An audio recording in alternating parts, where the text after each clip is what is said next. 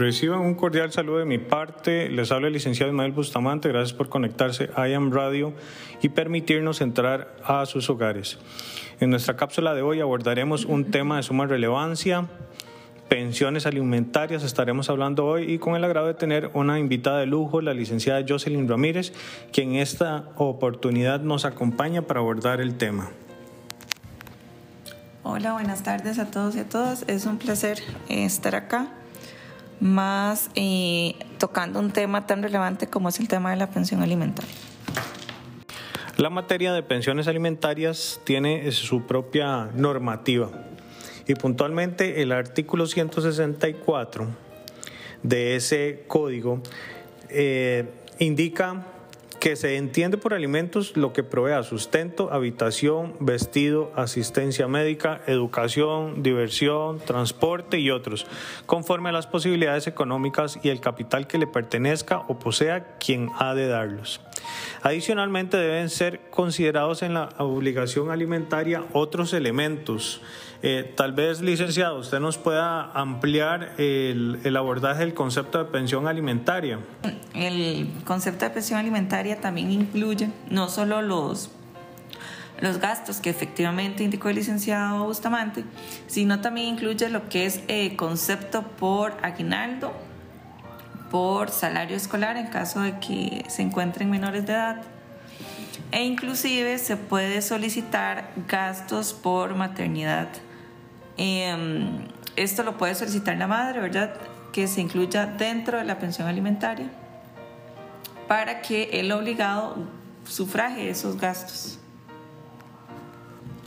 Estimada Jocelyn, en, en una pensión alimentaria, ¿quiénes pueden ser obligados alimentarios? Hay diferentes escenarios para que nos este, pueda mm, detallar cuáles podrían ser estos eh, obligados. Sí, en efecto son varias las personas que pueden verse obligadas al pago de una pensión. Por citar algunos, están eh, los esposos a las esposas o también las esposas a los esposos. También hay que considerar el caso de las uniones de hecho, siempre y cuando se encuentren reconocidas judicialmente, el compañero a la compañera y viceversa. También nos encontramos eh, con los padres o madres de los hijos menores de edad, también los padres o madres a los hijos mayores de 18 años, pero menores de 25 años, eh, siempre y cuando en este, en este caso se demuestre que continúan estudiando. Los hijos a sus padres, también están los hermanos mayores a sus hermanos menores o a los mayores, siempre y cuando estos hermanos eh, tengan alguna incapacidad que les imposibilite eh, velarse por sí mismos. También están los abuelos a nietos y bisnietos menores o a mayores con alguna incapacidad. Está también lo que son los nietos o bisnietos a sus abuelos o a sus bisabuelos. Eh, también es importante que, que tomemos en cuenta que únicamente se puede establecer la pensión alimentaria cuando el familiar que está en primer orden en la línea en parentesco presenta algún tipo de imposibilidad para cumplir con su propio cuidado. Eso es importante que se tome en cuenta. Muy bien, ahora vamos a hablar de cuáles son los elementos o los presupuestos que nosotros necesitamos para determinar cuánto sería un monto prudente para efectos de eh, solicitar un monto de pensión alimentaria. Para determinar el monto de la pensión alimentaria es importante tomar en cuenta la edad de las personas beneficiarias, si son estudiantes y qué nivel cursan, también los gastos mensuales por alimentación básica, los gastos mensuales en vivienda, que estos eh, incluyen lo que es eh, un pago de alquiler, pago de préstamos, servicios públicos, gastos mensuales relacionados con alguna necesidad especial de la salud, ¿verdad? De la persona beneficiaria, eh, gastos de transporte y gastos de mensualidad en vestimenta. También allí es importante considerar el estilo de vida de, eh, del beneficiario alimentario.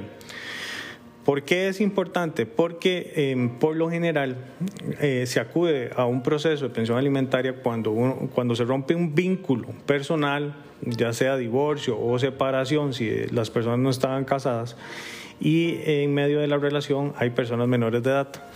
Entonces, eh, cuando el vínculo, eh, el matrimonio estaba en su correcta forma, dice, podemos poner de ejemplo que a los niños se sacaba del país una vez al año. Entonces, este estilo de vida no podría ser modificado con la separación. ¿Qué otro ejemplo, eh, licenciada, podemos eh, abordar eh, con, esta temática del, estilo de vida? Podemos abordar también el tema de los, de los estudios, ¿verdad? De una persona menor de edad, que tal vez durante la convivencia el menor de edad eh, se encontraba en un colegio privado, se encontraba con clases particulares. Ese tipo o ese nivel de vida a que se acostumbró al menor no se le puede mejorar. Entonces debe continuar con, esos, eh, con esas mejoras, por decirlo así, que él ha tenido en su estilo de vida y no se puede mejorar. Él no puede, el obligado no puede alegar que ya eso no es necesario porque en realidad sí lo es, es un estilo de vida que se acostumbra al menor y no se le puede quitar. Bien, cuando eso es para efectos de nosotros tener consideraciones a la hora de solicitar eh, un monto particular, pero el análisis que hace el juez en relación con, con, ese monto que solicitamos, ¿tiene consideraciones en relación con el obligado? Sí, claro, a la hora de interponer una pensión, se deben valorar em, las, una certificación de ingresos que tenga el obligado, ya sea mediante colillas de la caja, constancia salarial o cualquier otra prueba eh, que tenga suficiente credibilidad que indique los ingresos de la persona obligada, ¿verdad?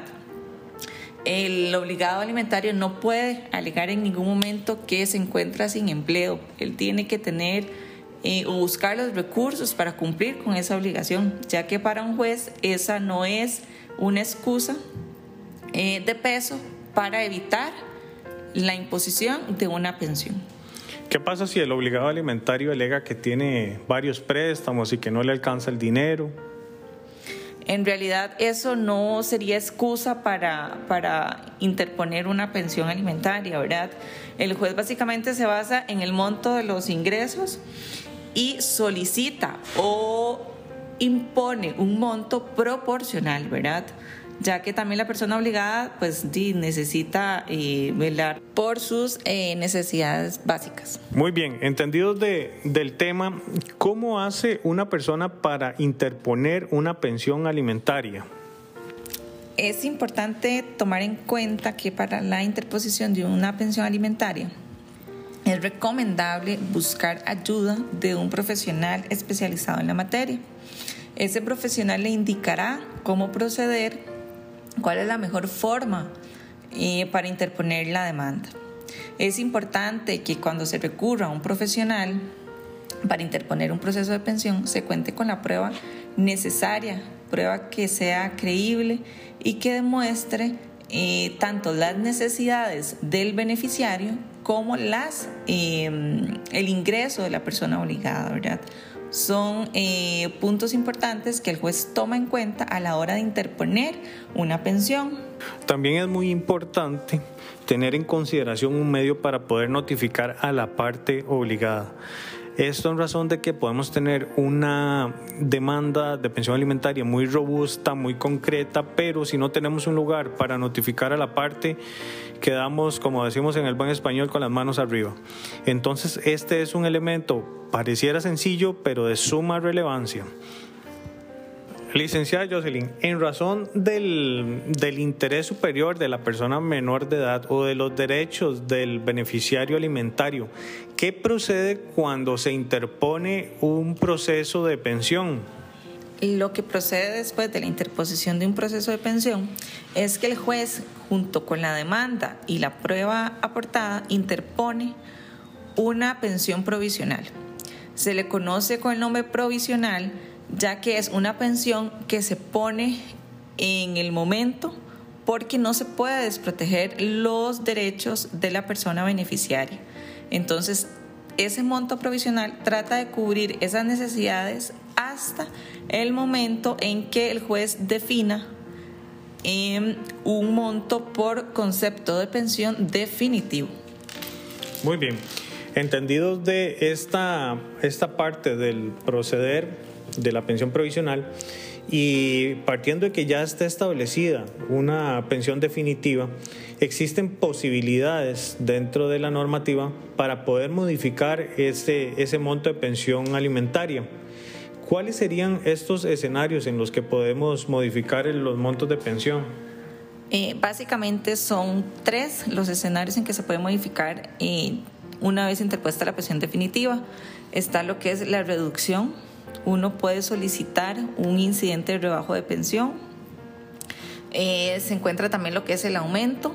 la persona beneficiaria puede solicitar un aumento de pensión eh, basándose en los supuestos de aumento de costo de vida, aumento de salarios. Y también nos encontramos ante el escenario de la extinción de la pensión alimentaria. Esto quiere decir que se puede solicitar ante el juez la eliminación de la pensión alimentaria. Claro está que estos tres supuestos o estos tres incidentes se pueden utilizar siempre y cuando las condiciones o las circunstancias que dieron origen a la pensión definitiva cambien, tanto para el beneficiario como para la persona obligada al pago de la pensión. Ok, vamos a, ver con ejemplos estos posibles escenarios para que a nuestros oyentes les quede un poquito más claro.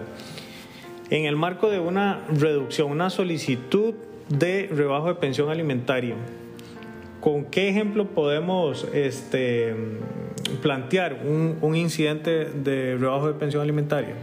Eh, podríamos poner de ejemplo, la persona obligada tiene un cambio de trabajo. Eh, en el momento de la interposición de la pensión definitivo, definitiva perdón, eh, tenía ingresos superiores, tuvo que cambiar de trabajo y sus ingresos cambiaron por mucho. Entonces, eso puede ser un motivo que se puede utilizar para solicitar un rebajo de pensión, ya que hay cambios de circunstancias, ¿verdad? Nos decía que con el aumento de pensión, básicamente este se puede dar cuando eh, hay un, cambio sustantivo en las necesidades del, del beneficiario alimentario. Pero también hay posibilidades de aumento de ley, ¿verdad? Eh, sí, efectivamente hay aumentos de ley. Y tanto para el obligado alimentario que es asalariado, el aumento se determina de acuerdo al decreto de ley. Cuando el obligado es eh, trabajador independiente y no es asalariado, se utiliza el aumento establecido eh, según el decreto de salarios mínimos del Ministerio de Trabajo. Y en el tercer escenario que hablábamos de la posibilidad de extinguir esa obligación de dar pensión alimentaria, ¿en qué supuesto se podría hacer? Eh, bueno, en este caso hay varios supuestos. Eh, dentro de los que más se conocen, podría ser que ya la persona em, beneficiaria cumpla la mayoría de edad y no quiera continuar estudiando, o bien ya cumpla los 25 años de edad. También se puede dar en el caso cuando la pensión está a favor de uno de los esposos y este contrae nuevas nupcias, o bien eh, consigue un trabajo donde pueda eh, mantenerse por él mismo y no necesita ya la ayuda o el aporte de pensión alimentaria. Creo que el abordaje ha sido muy claro, sin embargo es importante destacar que cada caso particular requiere de un análisis concreto, porque las circunstancias son distintas, no existen casos iguales. Es por eso que eh, reiteramos la importancia de buscar profesionales que se especialicen en la materia para que le puedan dar a usted la mejor asesoría y por ende la mejor representación en un proceso. Licenciada Jocelyn, se nos acaba el tiempo. ¿Qué podemos resumir de este tema para nuestros oyentes? Efectivamente, es un tema muy amplio, ¿verdad? Y en tan poquito tiempo no se puede abarcar lo suficiente. Es importante en cuanto a lo que hablamos sobre los incidentes que se pueden interponer en el proceso de pensión, tanto de rebajo, de exoneración o de aumento. que la persona que va a activar estos incidentes tenga la prueba necesaria, ¿verdad? Ya que la prueba recae sobre la persona. En este caso, el obligado se, se interpone un proceso de rebajo o de exoneración o de la persona beneficiaria en caso del aumento de pensión. Es importante que se cuente con la prueba eh, suficiente para poder eh, llevar a buen, puerto un incidente de, de cualquiera, ya sea de rebajo, aumento o exoneración de pensión. Muy bien, gracias por acompañarnos. Recordarles que todos los miércoles a las 6 de la tarde por IAM Radio, un espacio diferente donde abordamos desde la perspectiva legal temas del día a día. Recordarles también que nos pueden contactar a los números 403490 al correo electrónico info arroba solucionlegalcr.com o por medio del WhatsApp al 6107-3696. Que Dios los bendiga.